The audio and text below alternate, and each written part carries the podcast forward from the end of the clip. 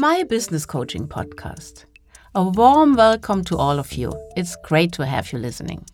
My name is Karin von Schumann. I hold a PhD in psychology and have been working as a consultant and business coach for many years.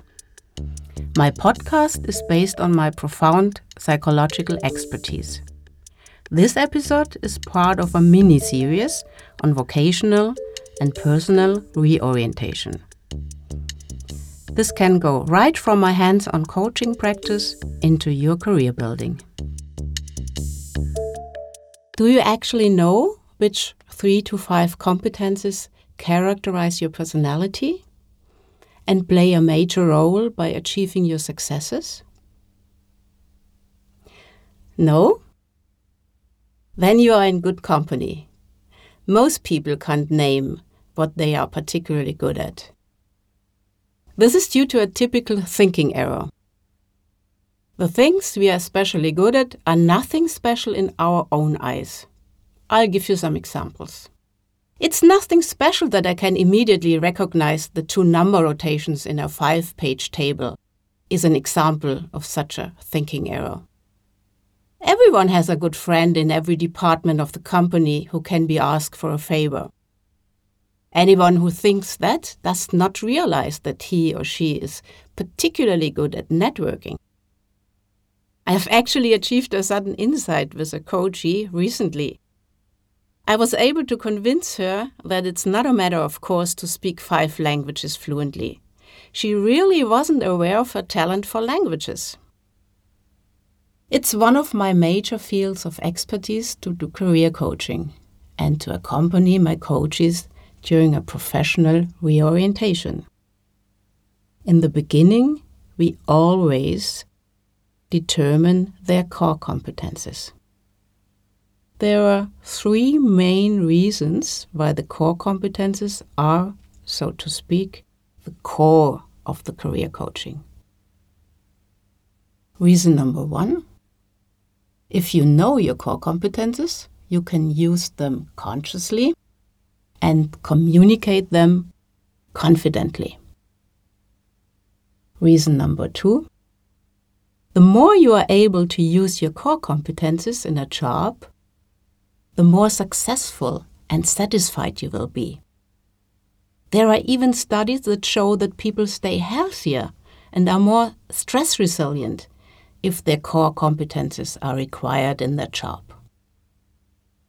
Reason number three the exercise I use to determine core competences is very powerful and absolutely motivating.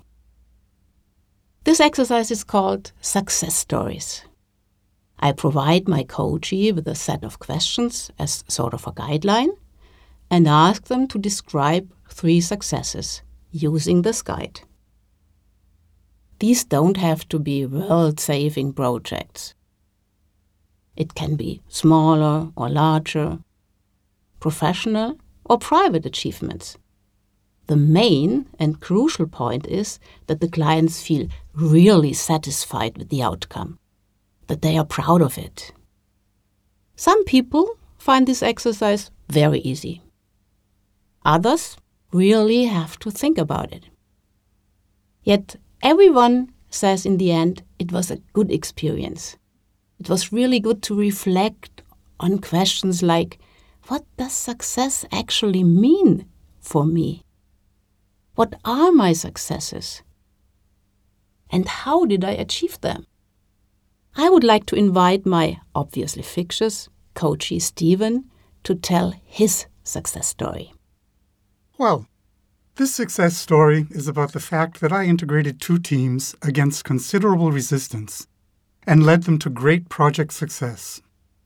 The success has welded the team together perfectly, and today the project is still considered a technological milestone. It's already been a few years since I had just taken over my first team leadership. The new vice president was restructuring the organization, and in this change process, my team and a neighboring team were to be merged. The colleague who led the neighboring team was super experienced and extremely popular with his team. Surprisingly, I was given the responsibility for the management of the new merged teams. No one could have been more surprised than me. In retrospect, I found out that the new vice president was very convinced of my strategic abilities because he knew me from two really successful project presentations. Of course, at first I gulped, but then I was happy and realized the opportunities we would have with combined competencies in the new team. But of course, I also saw the resistance. The neighboring team could absolutely not understand why I, as a newcomer, was given the leading role and not their beloved Harold. What did I do? First of all, I consulted my mentor, talked to friends and experienced colleagues as well. They all had interesting suggestions for me and provided me with new ideas and perspectives. Then I developed a very structured approach. The starter was an extremely well prepared acceptance speech in which it was important for me to be honest and credible, and at the same time, positive and convincing. I even rehearsed the speech a few times in advance, and it was very well received. Afterwards, I had one on one interviews with everyone, picked everybody up where they were, did a team workshop, the usual things, but very consistent, structured, and with personal commitment. Through my network, I then learned about a technically extremely challenging project with the highest visibility, but also many uncertainties. I decided that I would try to land the project for my new team. Quite a risk, but to be honest, I had to acquire a lot of knowledge very quickly. So, what skills and competences could I gather from Stephen's story? Well, Stephen, first of all, you are very structured. You told your story in a very structured way. I immediately knew what it's all about, and it was easy to follow you. And the plan you developed to integrate the two teams was also very structured. And you are really strategic. That's why the vice president gave you the leading role. You're obviously a good presenter. That's why the vice president spotted you in the first place. And you did a great job on the project presentation. You have a stable network and you use your crowd as sparring partners. Via your network, you learned about the exciting project and got it into the team. You spot opportunities, you seize them with courage. The management of the new merge team the Prestige project, just to name two examples. And Stephen, you are really ambitious and you prepare yourself very well.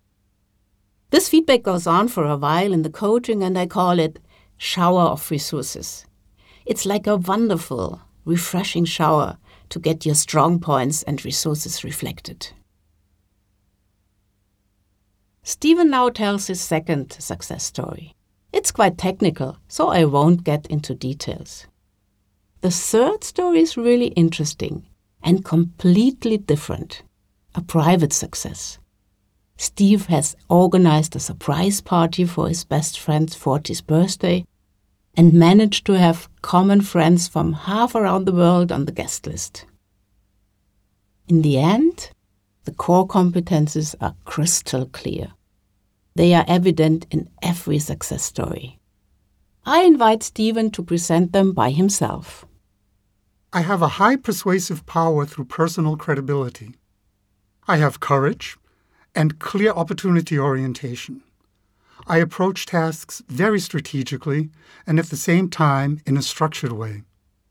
Furthermore, I characterize with learning agility and willingness to develop and I am an active networker. Great. And I really do have all these strengths and can prove them if necessary through success stories. That is, through examples from my biography. Now, I'll give you some background information about positive psychology, which is fundamental for my career coaching. Positive psychology focuses on research questions like What makes us happy and content? What lets us stay healthy and stress resistant? Positive psychology is strongly linked to the name Martin Seligman. Seligman, a famous American psychologist, has been working for quite some time on the following question How can people be characterized based on their individual strengths? He has done a lot of research and developed a so called character strengths test. This test is available for free in the internet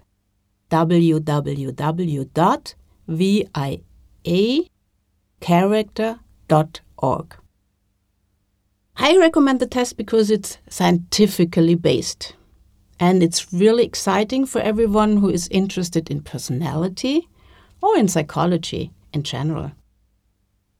However, the results are not really linked to business related questions. In my business coachings, I focus on core competencies which are typical for job related personalities. Those who can use their core competences feel authentic. That's really me, is what they would say. There's a very strong intrinsic inner motivation to use one's core competences. And it's really joyful to be able to use them. No wonder that exactly these competences make us successful. On the other hand, it's absolutely demotivating when your core competences are not brought to bear. You cannot be effective in such a situation or position. Therefore, I strongly recommend to work out your core competences by writing and analyzing your success stories. By describing your past successes, you're writing the first chapter of your future professional success story. I hope you liked my podcast. If so, I'd be very happy if you share it, like it, or subscribe to it. Just spread the news and keep on listening.